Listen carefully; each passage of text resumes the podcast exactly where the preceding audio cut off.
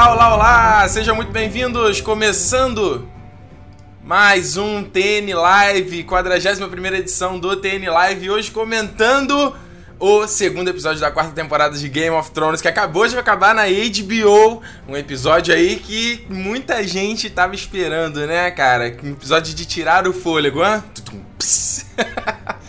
Sejam muito bem-vindos, pessoal. Vamos chegando, pessoal que já tá acompanhando aqui Uh, eu quero que vocês deixem já nos comentários o que vocês acharam desse episódio. É, eu quero que vocês deixem nos comentários algumas dúvidas, coisas que vocês gostariam de saber mais sobre os acontecimentos desse episódio. Se você está ouvindo, se você está assistindo esse vídeo depois ou está ouvindo depois no SoundCloud, o TN Live acontece todo domingo que tem episódio de Game of Thrones. Imediatamente após o término do episódio, é só você chegar aqui no youtube.com/território nerd às 23 horas. Eu chego aqui e começo a comentar o episódio, falar sobre coisas bacanas que aconteceram, tentar trazer um, um conteúdo extra aqui, uma coisa extra do que rolou no episódio para vocês. De repente, é, fazer um paralelo aí que aconteceu nos livros e tudo mais.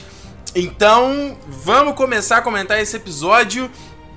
Um episódio que muita gente esperava, né, cara? Muita gente tava louca pelo fim do Joffrey Baratheon. Esse filho da mãe, cara, como ele afrontou nessa série, como a gente desejava o fim dele e, e, que final, né, cara? Que final. Quem esperava isso? Eu, quando eu li isso no livro, foi uma coisa totalmente louca e, e você fica assim, caraca, cara. Porque é tão inesperado no meio do casamento e, e, tem tanta gente envolvida e tem tanta coisa acontecendo e aí ele morre de um jeito banal, né? Porque a gente acha que ele vai morrer sendo. É, alguém vai massacrá-lo, alguém vai dar uma porrada nele em algum momento, porque o cara pede, né? Ele pede. E mas não é isso que acontece. Ele foi envenenado. A gente não sabe por quem ele foi envenenado. Se vocês já leram os livros, por favor, não coloquem spoilers aqui nos comentários. Vamos ter respeito pelas outras pessoas que estão acompanhando é, é, o Game of Thrones pela, pela HBO, não lê os livros por qualquer motivo. Ninguém é obrigado. Então vamos respeitar a galera. Não vamos colocar por aqui. Então eu, eu digo o seguinte, cara. É, eu, dando, dando um overview pelo casamento em si, eu não gostei tanto do casamento. Eu acho que ele foi. Eu, eu esperava, de repente, as expectativas estavam um pouco altas, assim. Eu achei que ele foi um pouco arrastado em alguns momentos. Tiveram diálogos interessantes, assim, pra. É, são diálogos. A adaptação do Game of Thrones é muito bem feita porque os caras pegam é, falas e coisas que acontecem em momentos totalmente distintos e compõem ali a cena pra te dar um background sobre tal personagem, sobre alguma coisa que está acontecendo, uma, coisa, uma história paralela, uma trama paralela. Então, e eu acho que isso é uma boa adaptação. Então, todas essas pequenas cenas que nós tivemos, todos aqueles momentinhos que nós tivemos ali no casamento da Cersei com, com o Paisel e falando lá do, do Qyburn, e aí o Tywin e, o Oberyn. Então, todas essas pequenas cenas compõem coisas que, é, é, que vão acontecendo ali, que estão acontecendo nessa quarta temporada do Game of Thrones e que vão uh, ter consequências mais à frente na, na, nas próximas temporadas. Mas o, o casamento como um todo, obviamente você vê que a produção foi realmente muito muito bem feita, né? Porque você tem um monte de figurante, você tem um monte de, de da galera do elenco ali, você tem um cenário gigantesco. Um, mas eu acho que. Eu não sei, talvez a composição ali da cena, a montagem da cena me. Uh, eu não, eu não, não me empolgou tanto, assim, entendeu? Sendo muito franco com vocês. Mas. Não tem como dizer que, obviamente, Jack Gleason, mais uma vez, como Joffrey, o cara arrebenta, ele é. Hum, ele manda bem. E é só você ver por entrevistas com ele, porque ele é um cara realmente super fofinho e ele faz um sujeito nojento, cara. Um sujeito uh, que dá aquela raiva que, que nós, como espectadores, queremos esganá-lo, assim. E isso é, é, a gente se importar com os personagens, com o vilão, é um trabalho muito bem feito dos roteiristas, do, do, dos atores, dos diretores. Então, eu congratulo essa galera por esse trabalho, porque é, é, um, é, um, trabalho muito bem feito, muito bem feito mesmo. Então, você consegue. É, é, só dando um overview para vocês, esse episódio foi, foi escrito pelo Martin, né? O autor dos livros, se você não sabe ainda disso. Ele escreveu esse episódio, ele sempre escreve um episódio por temporada. Então, ele escreveu esse nono, esse segundo episódio e o, o, Martin, para quem não conhece, ele já era roteirista, assim, na, há alguns anos atrás, antes dele começar o Game of Thrones. Então ele sempre pega um roteirinho por, por um episódio por temporada para escrever.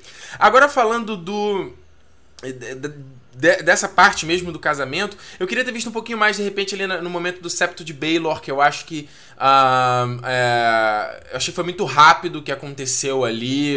A cena, de repente, poderia ter, ter tido um pouco mais de tempo dela, ter, sabe, emocionado um pouco mais. Acho que faltou música. É, sei lá, foi legal, mas eu, eu esperava mais, assim, entendeu? Então, de repente, pode também ser expectativa. Eu adoraria ver o que, que vocês acharam desse é, sobre isso aqui. Coloquem nos comentários, por favor.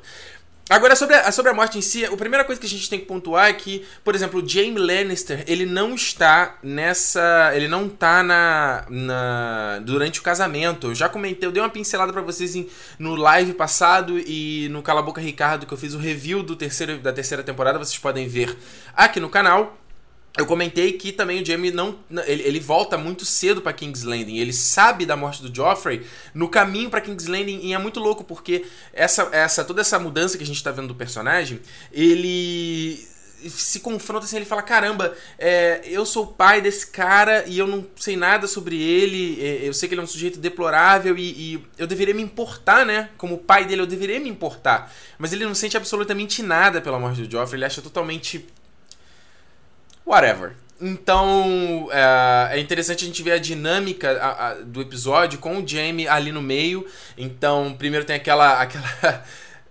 é, atrito dele com o Loras que foi muito interessante para ver que todo mundo né, já sabe do teu rolo que tu tem com a tua irmã, aquele papo que tava é, ali, ali por trás, acontecendo nos, nos burburinhos ali entre no reino.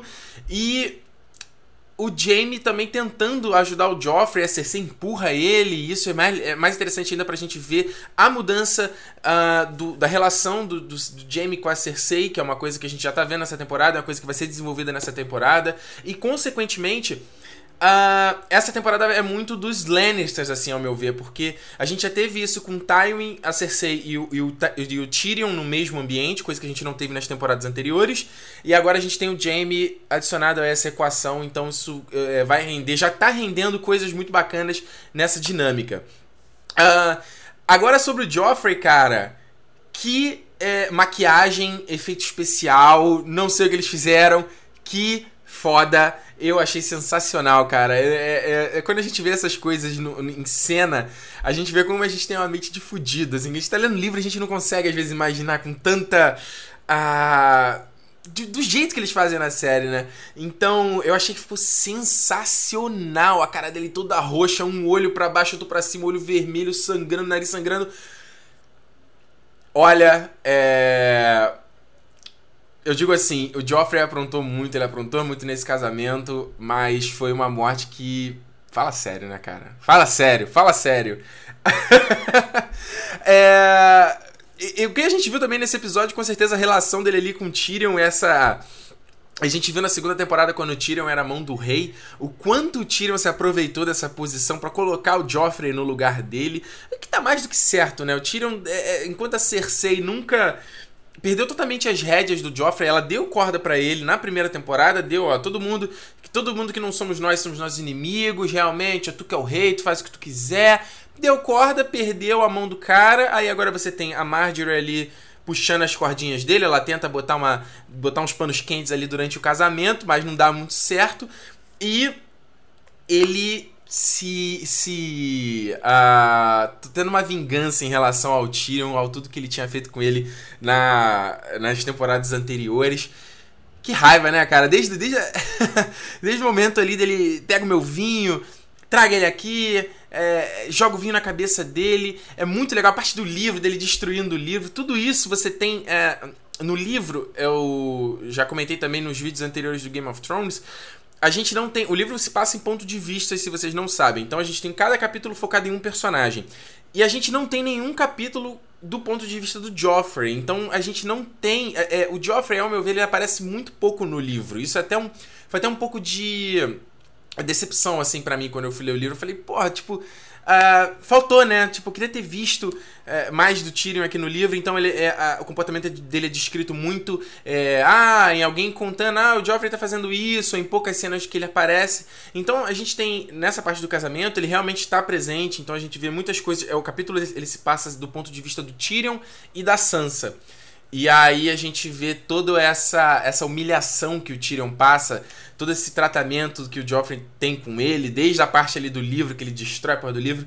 E o Tyrion, eu acho que o Peter Dinklage, ele mais uma vez mostra, consegue mostrar em, sem falas e nada, o quanto... Uh, o quanto é, é humilhante essa cena, né? Desde a peça lá com os anões, que é engraçado, não teve como não ser engraçado. Eu, eu particularmente achei que foi mais engraçado na série do que no livro. Então, eles ali imitando os reis, e aí. o, o, o, anão de Stannis com a Melis, montado na Melisandre, o Rayleigh montado no Loras. Cara, muito maneiro saindo da boca do leão, super legal isso. Mas. E, e consequentemente ver o, o, uma, uma, coisa que vai levar o Tyrion ser preso, porque, obviamente, todo mundo odeia o Tyrion, é, porque ele é o anão, ele é o deformado. E na série não tem muito isso, porque o eh, Não tem muito isso, tem muito isso, mas eu digo assim, na série tem um outro aspecto, porque o, o, o Tyrion, ele é, ele é deformado mesmo, ele tem a cabeça gigante, tem a testa pra frente, ele é, ele é totalmente esquisito, tem um nariz que lembra de porco, sabe? Ele é muito estranho. E, e o, o, Peter Dinklage, ele, porra, ele, é, ele, não é um cara feio, vai. Ele é um anão, ele só não é feio, mas não é feio, né? Ele é, ele é o Brad Pitt dos anões, se a gente for comparar assim. Uh, mas ele. Então, então, ele gera muito mais repugnância, assim, no livro, ao meu ver, entendeu? A pessoa só olha para ele já acha ele repugnante, ele vem de uma família de filhos da puta, então é mais repugnante ainda. E. Então, na série acho que é muito fácil, até pelo Tyrion, pelo Peter Dinklage ser esse cara um pouco mais atraente, digamos assim, tem uma cicatriz e tal, toda né, meio charmosinha, não sei o que. No livro ele perde realmente o nariz, então ele fica mais grotesco ainda. Um, acho que fica muito fácil pra gente se relacionar, né, com personagens, mais fácil o público se, se afeiçoar com essa... Uh, com essa humilhação que ele tá passando e com o personagem em si, porque a gente viu que ele é um personagem super bacana, ele é um personagem que vive numa família de loucos e que mesmo assim tenta fazer o correto, desde casar com a Sansa e nunca tocar na Shay, não tocar mais na Shay, e ele poderia, né? Ele poderia, mas ele sabe que não, eu tô casado pelas leis dos sete aqui, então eu não posso fazer isso. Então, uh, muito bacana. Eu acho que isso foi realmente, realmente interessante. Vamos ver aqui os comentários do pessoal. Uh, o Carlos Shea ficou aqui. Fiquei preocupado pelo Tyrion Lannister. Todos nós, cara. Ele vai sofrer. Uh, Christi é, Christian Nogueira. Ele não pediu para morrer, ele implorou. Tyrion pediu, né, cara? Tyrion pediu. Gabriel Nascimento, fala aí, Gabriel. Seja bem-vindo assistindo aqui o TN Live. Foda, cena linda. Excedeu as expectativas. Concordo, achei muito bacana. Principalmente a maquiagem. O Ribas aqui tá assistindo falou: Eu acho é pouco. Pô, Ribas. É, é, o Geoffrey fez, fez por merecer, né, cara? Eu. Com vocês que acompanham o Território Nerd sabem o quanto eu adoro Ned Stark, o quanto eu ainda sinto a perda do Ned Stark. Pô, fala sério, era um personagem que eu gostava muito. Então, eu também. Tyrion merecia mais.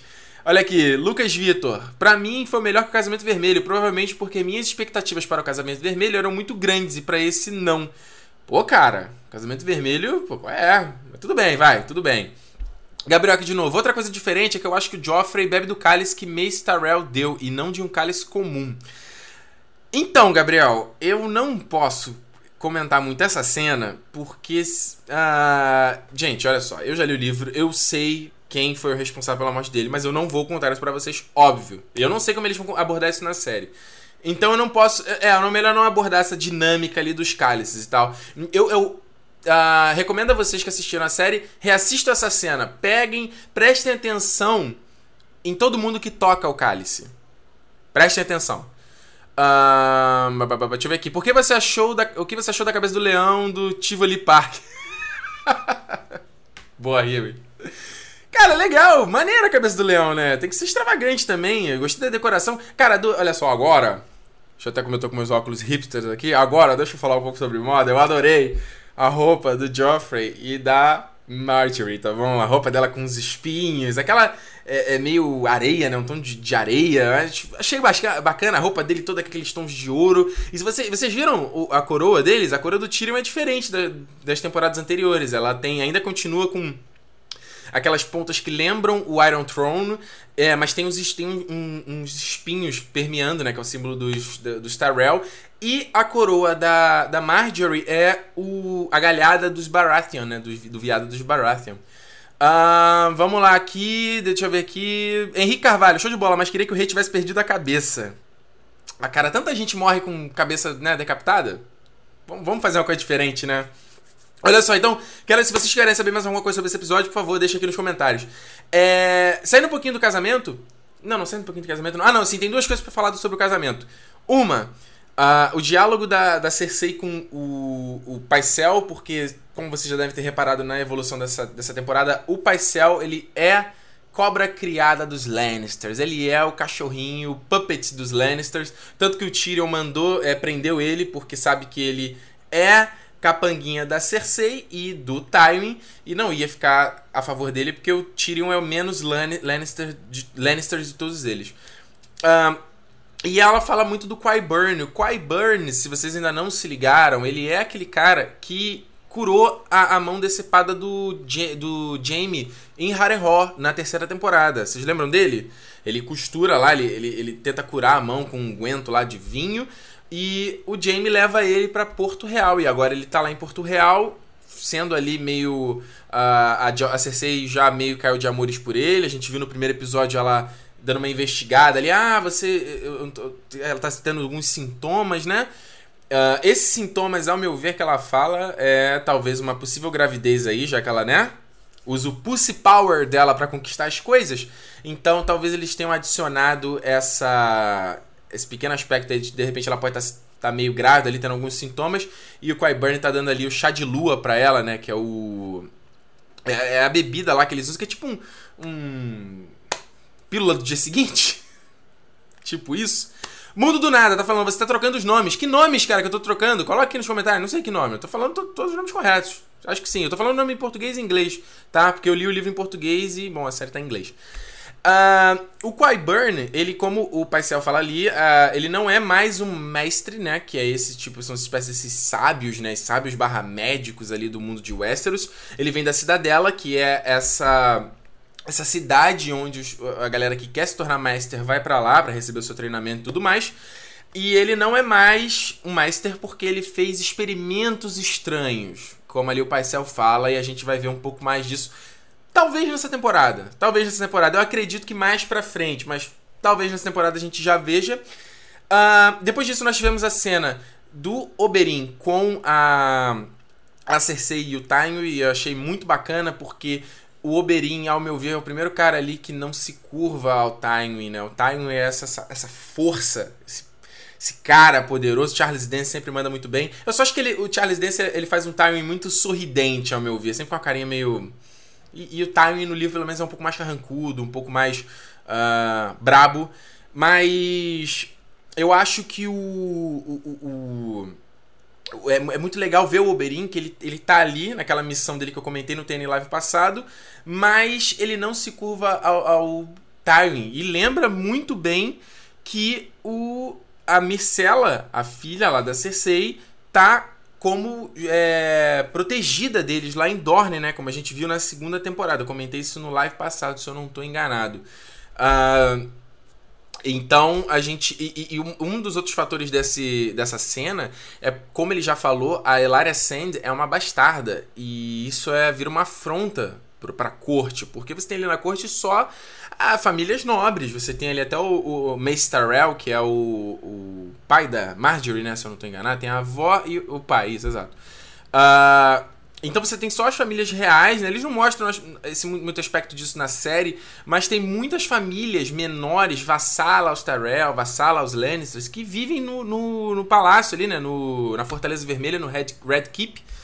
E ele levar uma bastarda para essa galera é uma, vira uma afronta, entendeu? Então é, é muito legal, porque ele, ele leva isso, ele realmente quer afrontar os Lannisters. Uma coisa que eu não falei sobre o Oberyn, no live passado é que ele. Uh, uma das partes do acordo do Tyrion. É, o Tyrion fez o um acordo com Dorne. Eu comentei isso no live passado, convido vocês a ouvirem lá. Falei um pouco sobre essa relação do Oberyn, o que, que ele tá fazendo ali. O, parte desse acordo envolvia duas coisas. Uma, dela, é, uma delas era a Micela ir como protegida é, para morar em Dorne. E a outra é que eles tinham. Os Martel ganham também um lugar no Pequeno Conselho.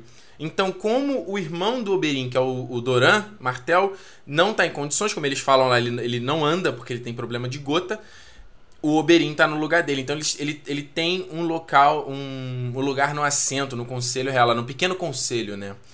Henrique Carvalho, e a puta do Tyrion Lannister? Foi embora mesmo ou foi capturada? Henrique, não vou falar porque é spoiler, obviamente, mas uh, achei tem uma coisa preocupante, cara, na relação dela uh, na série, porque achei um pouquinho diferente no livro.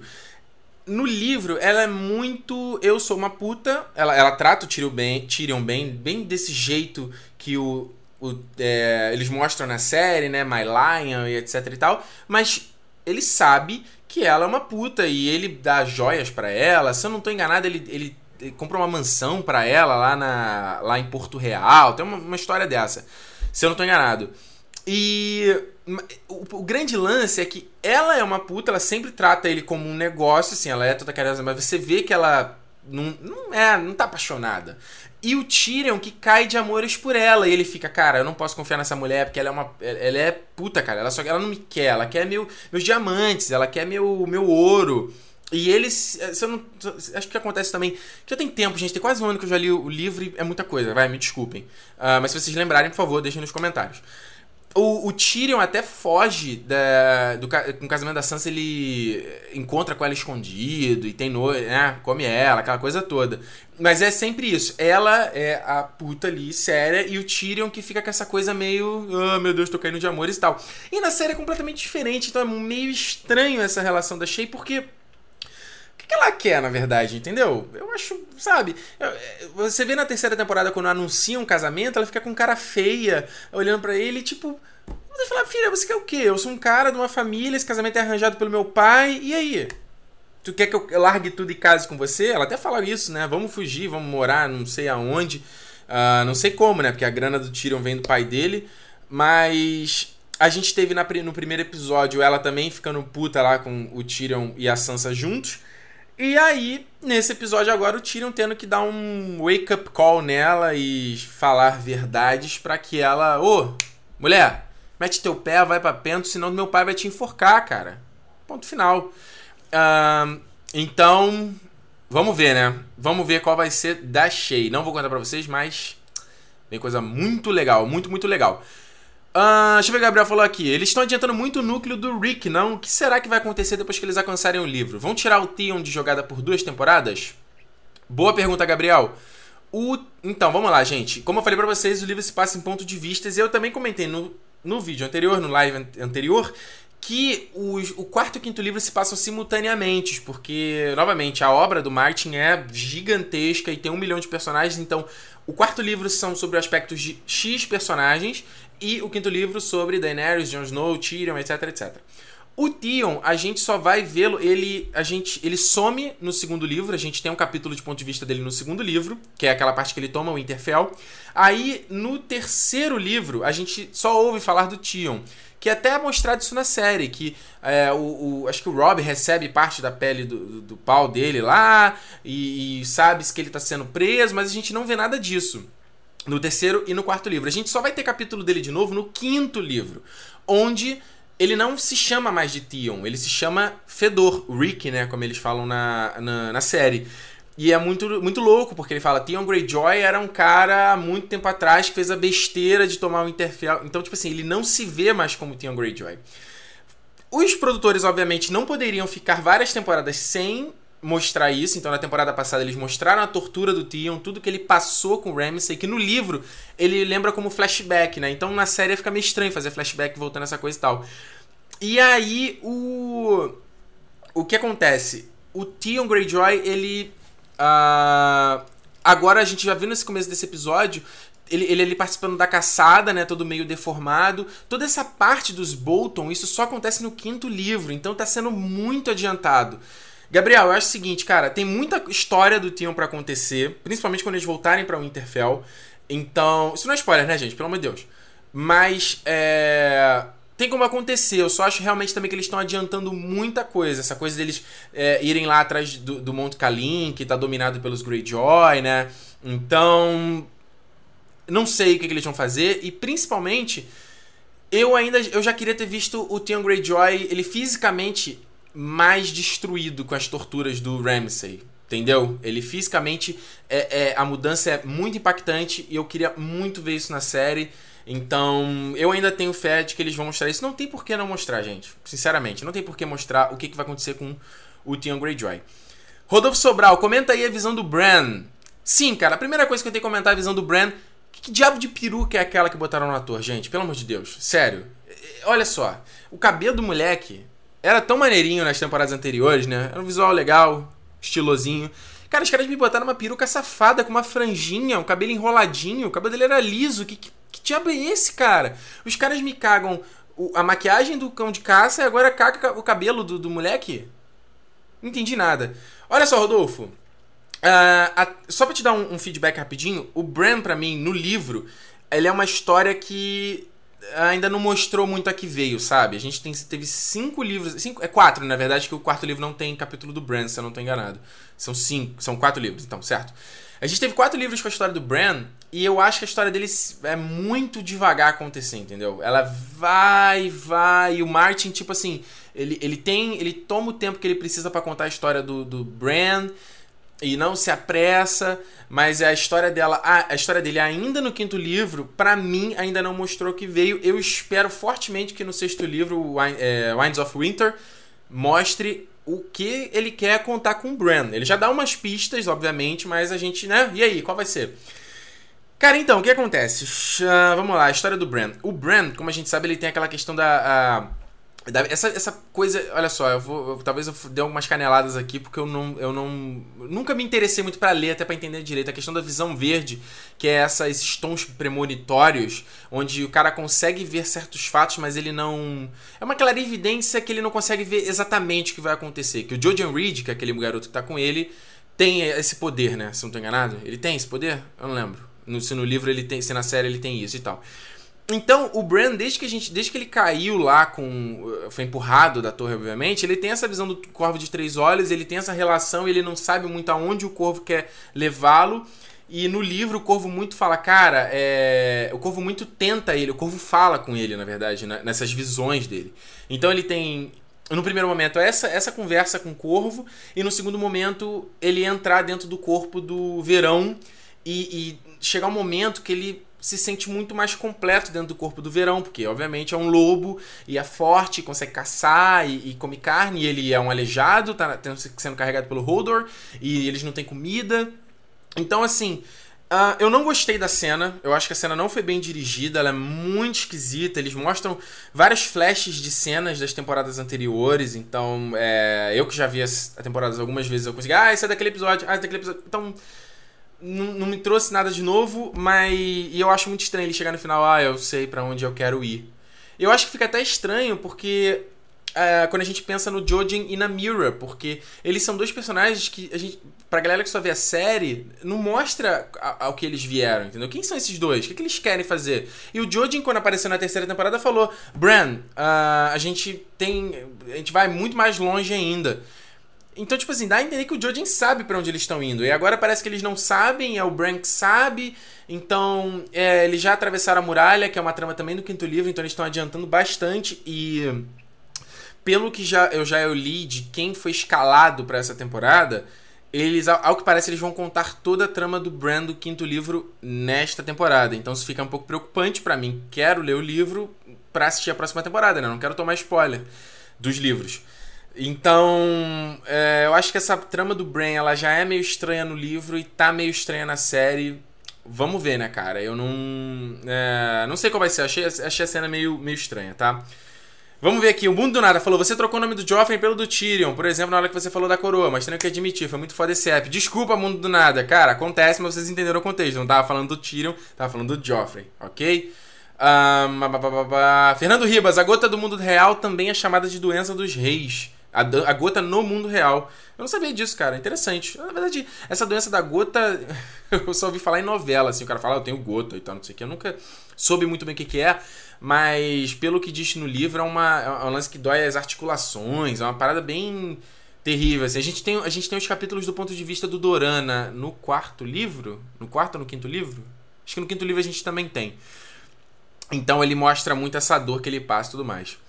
Olha só, Christian Nogueira, fala aí sobre a Sansa depois da morte do Joffrey. Não precisa dar spoiler, só pistas. Sim, não vou dar spoiler.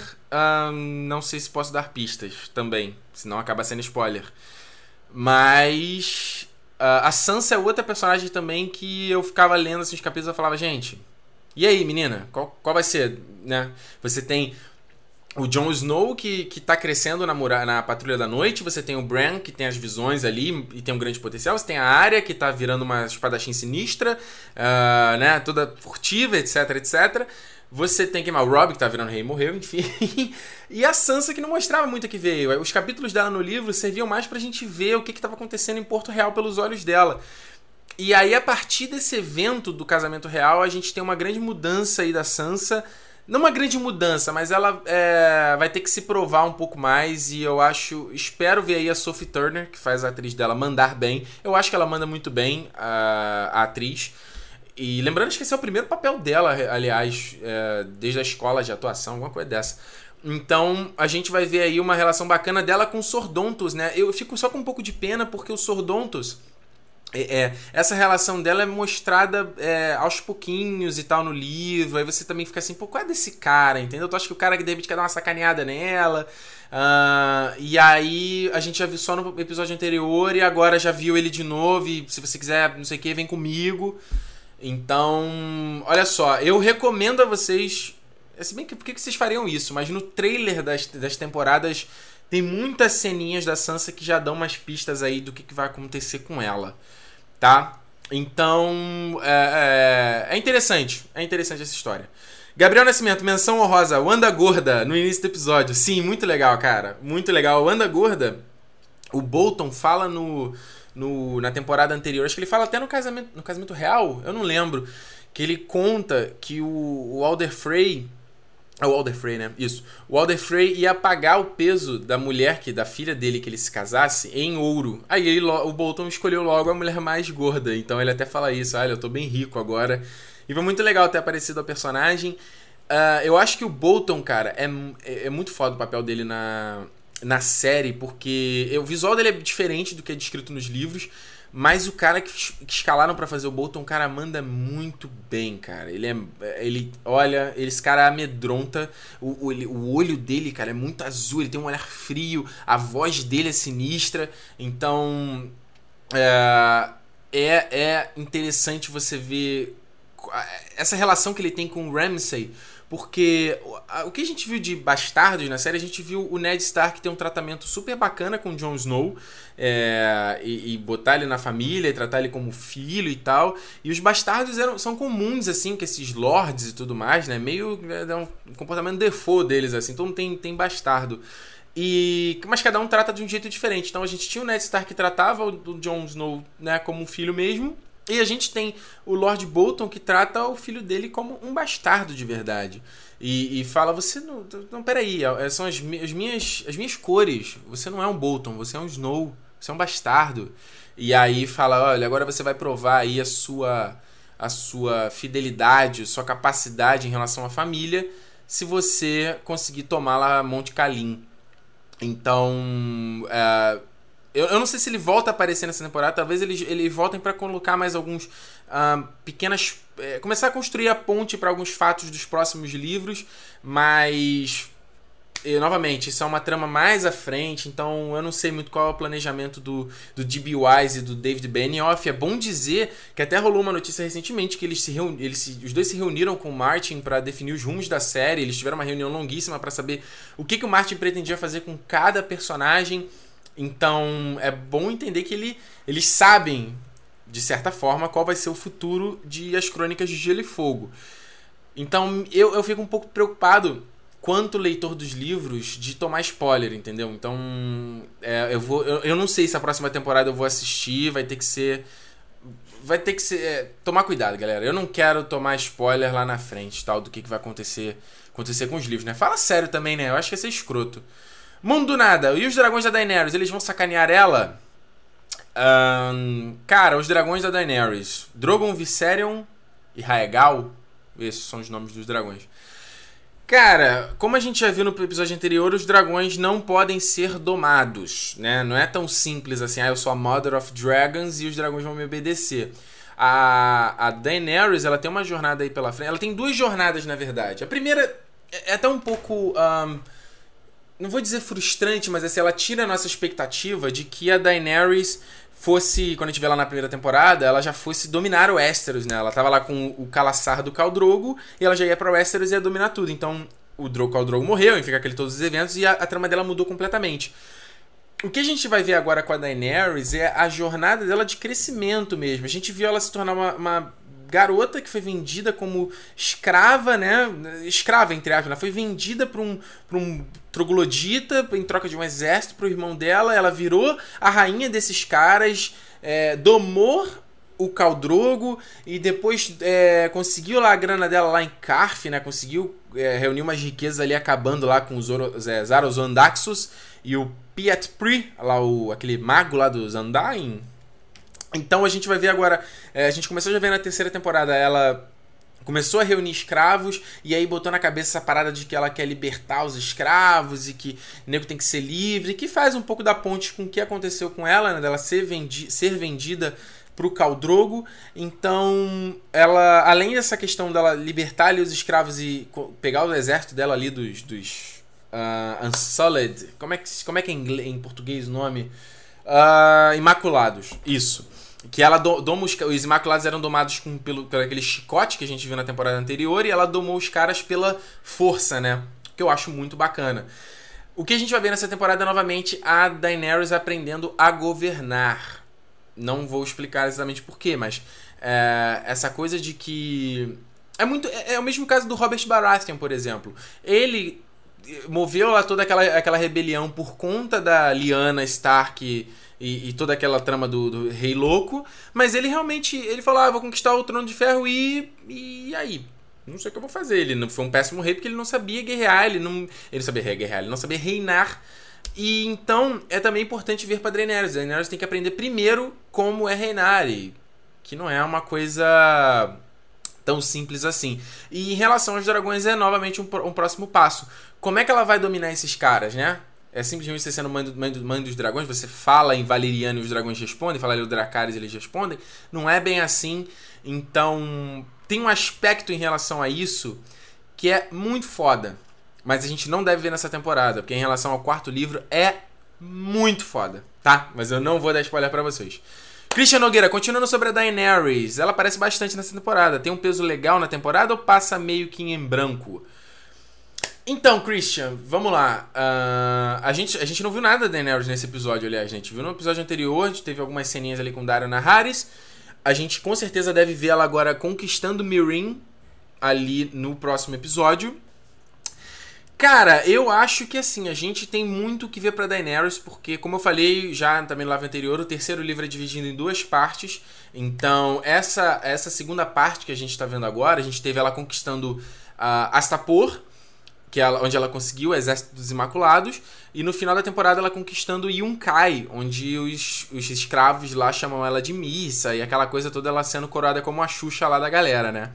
E eu fiquei um pouco preocupado, eu falei assim, pô, será que eles não vão mostrar Mirin, que é a terceira cidade? Ela tá numa área é, lá de Essos, né, que é esse outro continente ao lado de Westeros, um, que é conhecida como Baía de Escravos. Então tem Astapor, Yunkai e Mirin. Ela conquistou os dois, falta só um. Então, ela quando ela, ela, chega nessa cidade, é onde ela realmente vai enfrentar todos os problemas dela. E, problemas relacionados ao que ela fez nas cidades anteriores. Eu não sei se eles vão mostrar isso na série, tá, gente? Então, tudo isso é tipo assim, vem cá, você acha que você vem, você liberta todo mundo e tá tudo certo. Tipo assim, a gente vive numa cultura escravagista aqui há não sei quantos anos, você tem senhores de escravos, você tem gente que, que uh, é escrava desde que nasceu e o pai era escravo e tipo assim, a pessoa não, não sabe se. O que, que, que você vai fazer com a liberdade? Você deu a liberdade para ela e aí? Ela não tem alguém que. Uh, o escravo não tem alguém que cuide dela, não tem alguém que a alimente, que dê proteção. Então a Daenerys vai enfrentar todas essas cargas da, do, do, dessa, dessas atitudes dela. E tem um outro aspecto em relação a isso também, mas que a gente. Eu duvido que a gente vai ver nessa temporada relacionado a esse governo dela. A jornada da, da Daenerys eu vou contar assim no livro. A Daenerys ela, ela é minha favorita no livro 1, mas os rumos que, que tomou com a personagem eu não, não curti muito o desenvolvimento dela. Principalmente no segundo livro, ela, ela na, em Carf, que a gente viu na segunda temporada. Eu não gostei nada, achei bem chato. Mas a conclusão de toda essa jornada dela nas cidades escravagistas é muito foda. Muito foda. E eu não sei como eles vão fazer isso na próxima temporada, porque requer uma super produção, cara. Uma produção quase de cinema, assim. Então, vamos ver. Esses caras aí têm um grande pepino na mão. Então, gente, é isso, né? Chegamos aqui já que quase 40, 30, 40 minutos aqui de live. Já falamos todos os aspectos, né? Tá aí, gente. Joffrey se foi. para todos vocês que deixar, desejavam a morte dele. Eu odeio esse moleque, não sei o quê. Pô, gente, agora a gente. Quem, a gente quem, quem nós vamos odiar, não é verdade? Uh, veremos o, o, velório dele. Se vocês viram aí o sneak peek que mostra no final do episódio na HBO, tem um, um comercialzinho. Um, já deu pra ver, o pessoal vai ter o velório dele, né? Apareceu ali a, a Olena Tyrell vestida de preto e tudo mais. Então, vai ser muito interessante a gente tentar descobrir qual é o destino do Tyrion. Teremos aí uma temporada dramática. Cara, tem muita coisa boa para acontecer, mas acho que próxima, o próximo episódio vai ser bem mais focado no, no na Daenerys, entendeu? Até pelo comercial. Só que pra fechar, Gabriel, Arya também não apareceu nesse episódio. No próximo ela já deve começar uma nova jornada. Sim, sim, sim, sim. A jornada da Arya também, é, pelos trailers, eles já, vão, eles já vão começar a colocar a jornada dela no quarto livro? É no quarto livro, né? É, quarto livro tem a área e no quinto também tem algumas ceninhas. Isso, exatamente. Uh, eles já vão começar a adiantar, então é, um bo é bom eu falar isso para vocês, porque muita gente às vezes deixa comentários nos vídeos. Ah, Ricardo, eu quero começar a ler os livros, mas eu já vi as outras temporadas e tal. Por de onde eu começo a ler? Começa a ler do primeiro livro, tá? Não faz essa porra de, ah, eu já vi as três temporadas, eu vou começar a ler da metade do terceiro. Não faz isso, porque você vai se dar mal, vai ser uma merda de experiência. É melhor você nem ler, sinceramente. Porque os fatos acontecem de formas diferentes. Então, no terceiro livro, a jornada da área desde o casamento vermelho, demora muito pra gente voltar a ver a área. A gente vai voltar a vê-la só lá já no finalzinho. E essa coisa que a gente viu no primeiro episódio, dela conseguir a agulha de novo e, e acabar com o Poliver, um, é, é, é, acontece já no final do livro, vai ter um outro momentinho aí bacana também. Não sei se eles vão esticar isso, tomara que não. E a gente vai ver aí, começar a ver a próxima jornada dela. No trailer a gente já viu um, um, um, um trechinho e eu fiquei muito empolgado. Eu tô louco pra ver isso, cara. Vai ser muito legal. Mas novamente, não vou dar spoilers. Vamos lá, Henrique Carvalho, qual dos livros mais te impressionou? Henrique, cara, eu adoro o primeiro livro, o, o, Game of Thrones, né, que é o nome do primeiro. O, nome da série é As Crônicas de Gelo e Fogo. Game of Thrones é o nome do primeiro livro. Cara, eu gosto muito do primeiro livro pela maneira. Ele é muito surpreendente em muitos aspectos. A, a narrativa do, do, do, Martin, essa questão de fazer pontos de vista e como ele brinca com isso para te contar a história. Então acho que é, um, é muito inteligente, muito instigante a maneira. Uh, é, como ele já até deu entrevista falando, ele era roteirista de séries, então ele fala é, da estrutura de um episódio, como você tem que fazer um, um punchline, né? Você tem que fazer um, deixar um gancho entre cada comercial para a pessoa ficar ali e assistir a próxima cena, e como tem que ter um gancho no final do episódio para ver o próximo. Então ele fala que tenta trazer todo esse, esse background que ele tem para os livros. Então é muito legal que você vê como um, é, como um final do capítulo puxa o outro. Uh, eu fui fisgado logo no prólogo que é o prólogo do livro é, é, mostra aquela ceninha dos White Walkers no primeira temporada, que é antes, é a primeira ceninha lá que a galera encontra os White Walkers, o nego morre, etc, etc. Então eu já fui fisgado dali. Eu, eu gosto muito do primeiro livro, principalmente por causa do Ned Stark, que obviamente é meu meu personagem favorito até hoje. Eu gosto muito do Davos, gosto muito do Jaime, mas o Ned Stark é o Ned Stark, eu sou sou Stark, cara, não dá. Mas no quesito catarse, é... mind-blowing, loucura. O terceiro livro, cara. O terceiro livro é realmente o livro dessa série.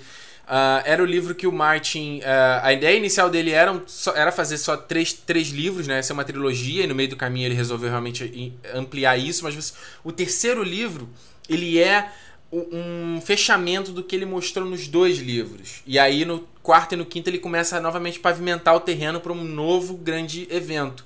Então acredito que o próximo, o sexto livro também vai ser esse grande evento. Um, e, e, a gente vem do segundo livro. O segundo livro ele é um pouco mais um, parado, ele é um livro de desenvolvimento, assim, é um livro de, de, uh, de passagem, ao meu ver, entendeu? É foda falar isso porque é um livro muito grande, eu sei, ele requer muita dedicação, mas é um livro de passagem.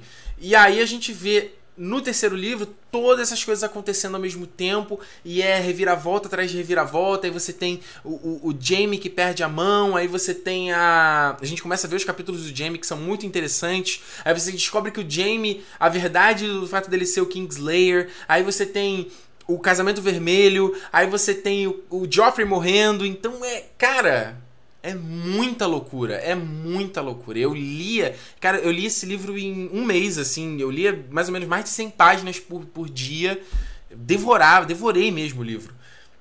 E o final dele, cara, é um chute no saco. O último capítulo desse livro é um chute no saco. Se você não leu o livro, não leia. Se você está curioso, não leia. Não, por favor, cara. Por favor, não estraga essa experiência. Um, eu tô louco pra ver isso na série. Então, cara, vai ser foda. Por favor, não pesquisem nada sobre esse livro na internet. Não pesquisa que vocês vão tomar spoiler, vai estragar a experiência, por favor. Então, o terceiro livro pra mim é realmente muito foda. Lucas, eu, acho, eu só acho que a morte do Joffrey deveria ter sido pior. Ele não sofreu tanto quanto merecia. Vocês estão sádicos, hein, galera? Pô, pelo amor de Deus, cara. O cara morreu de um jeito feio pra caramba olho torto. Que isso, gente. Foi terrível.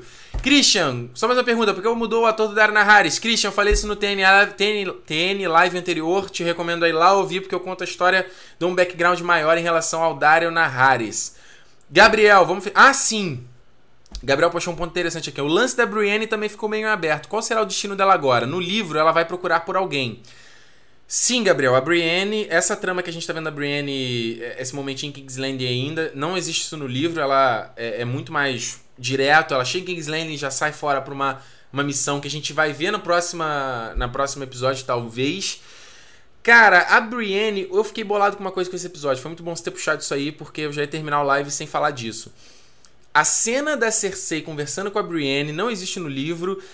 E a cena tava indo correndo muito bem. Ela falando: Ah, é muito legal, você serviu ao Renly, serviu a Kathleen, serviu ao Jamie, você... e agora serve ao Jamie. Você é muito legal, você é muito volátil e serve a quem te atende melhor. Aí falar, você ama ele. E aí a Brennan fica. Ah, ah, ah, Cara, bola fora total. Ridículo, desnecessário, não tem por que fazer isso. E principalmente porque isso, entre aspas, não existe no livro. O livro do Game of Thrones ele tem um ponto, um, um, ponto positivo que ele é muito sutil. O Martin é muito sutil nas, nas descrições dele. Ele não é óbvio. Ele não, quando o Ned Stark é decapitado, ele não fala ah, e decapitaram a cabeça do Ned Stark, sabe? Ele, ele, ele, ele, ele te envolve, ele escreve de um jeito romanceado, que é muito interessante.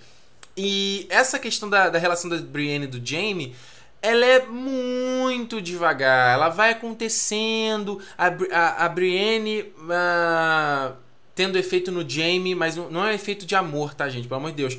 É, o, a Brienne, rapidinho, só dar um feedback para vocês. É, o, o, eu tô reassistindo a terceira temporada também, porque eu, eu só vi de primeira e comprei Blu-ray agora, Blu agora, então tô revendo. A Brienne, o que que, que ela acontece naquele momento que ela tá levando o Jamie de volta para Porto Real? A Brienne é uma, ela é um ela, não, ela é um cavaleiro, ela é uma mulher cavaleiro, que é uma coisa totalmente atípica, não, acho que não existe nenhuma outra em Westeros, e ela é uma pessoa que realmente acredita na o que é ser um cavaleiro, entendeu? Que é você ser honrado, você tem que proteger as pessoas, uh, você tem que proteger o seu lord. Ela, ela acredita de fato naquilo ali, ela é, é, tá enraizado nela. E aí você. É, tanto que ela até critica o Jaime no fato do Kingslayer. Fala, você traiu a sua honra. Você é, não é cavaleiro. Então ela. E, novamente, o Jaime, em toda essa jornada dele, ele nunca viu. É, um, é, é, nunca viu, tá? É muito leviano falar isso, mas ele sempre viu cavaleiros que não eram cavaleiros, que estupravam mulheres, que saqueavam, que matavam inocente. Então é, é, muito fácil você ver esses cavaleiros que fazem todas essas merdas. O próprio Gregor Clegane, que é o irmão do Cão de Caça, que a gente vai ver nessa temporada, aliás, ele é um cavaleiro e ele é a pior espécie, cara. Ele é um criminoso, é um sangue, é um assassino, sabe qual é? Então, o fato da Brienne ser esse cavaleiro e ser uma mulher e ela ter todos esses valores, isso começa a refletir no Jaime. O Jaime começa a minha interpretação, tá? O Jaime parece que esqueceu, ele até fala na segunda temporada, são tantos votos que a gente fazem, proteja o rei, proteja a família, é, proteja os pobres. E se o seu rei que você jurou proteger quiser matar os seus pobres? E se o, o, o rei que você protegeu quer matar, quer que você traga a cabeça do seu pai? Então, é, acho que o Jamie começou a ficar meio em dúvida do que, que é do que, que é o knighthood, né? Do que, que é o, ser um cavaleiro. E ele vê na Brienne isso e fala: pô, cara, é, eu, eu, sou um cavaleiro há tanto tempo e o que, que eu fiz realmente para merecer isso aqui? Eu sou conhecido como Kingslayer. Não é muito honroso, né? Então ela afeta ele dessa maneira. E uh, então a relação deles é muito sutil, é muito devagar. A, a, a, a Brienne começa a ver valor no cara e respeitá-lo pela questão dele ter salvado Porto Real ah, do, do Rei Louco de queimar tudo. Então não existe essa coisa de ah, é amor, ah, eles se amam. Cara, isso é extremamente sutil e digo mais, isso é teoria de fã, cara. Isso não, não tem nada no livro que dê pista disso, entendeu? O que diz é que eles têm um respeito. Não diz que eles se amam. Aí você tem a Cersei falando, ah, você ama ele e a Brienne fica. Ah, ah, ah, Antes a Brienne falava, cara, não, não amo. Mesmo que mostre, mostrasse uma dúvida dela, não, não amo. Ela fica. Cara, bola fora total, total também. Só pra encerrar, vamos lá, gente, já tá gigante demais. Lucas Vitor, sádico é costurar a cabeça do vento cinzento no corpo do Rob. Sim, é sádico demais, mas, gente, é um rei no, no, na Fortaleza Vermelha, no casamento dele, com a guarda real toda em volta, com um monte de testemunha. Pô, não dá pro cara morrer dessa forma, né? Morreu de uma forma. Um, de uma forma vil, né? Como o Ned Stark fala na primeira temporada, quando ele vai falar da mão do que o John Arryn morre envenenado ele fala que veneno, né? Que esses truques, isso são truques de mulheres e de eunucos. Isso não é truque de alguém. Não é, é arma de quem tem honra, sabe qual é? Você tá matando envenenado alguém. Mas fala sério, o Joffrey mereceu. Então veremos aí. Uh, temos uma semaninha para esperar. Hum, ver as consequências, né? De toda essa morte do Joffrey. E mais uma vez, galera, eu quero agradecer a todos vocês que acompanharam aqui. Semana que vem a gente está de volta. É, o, o Live está disponível no SoundCloud, em versão em áudio e no iTunes também. E eu quero recomendar vocês a assistir o meu resumão do Game of Thrones. O meu não, né? Eu fiz com a minha namorada Juliana, ficou muito engraçado. Tá aqui no canal também, recomendo você assistir, vale muito a pena, mesmo que você já tenha a temporada toda na cabeça. Foi uma brincadeira, então eu recomendo aí pra vocês. Não se esqueça de dar um like aqui nesse vídeo e espalhar pra galera, chamar mais amigos de vocês para vir comentar aqui semana que vem, pra gente comentar e debater os episódios, correto? Espero vocês então semana que vem. 11 horas para é, pra comentarmos o terceiro episódio dessa quarta temporada. Espero que vocês tenham gostado e a gente se vê, galera. Tchau!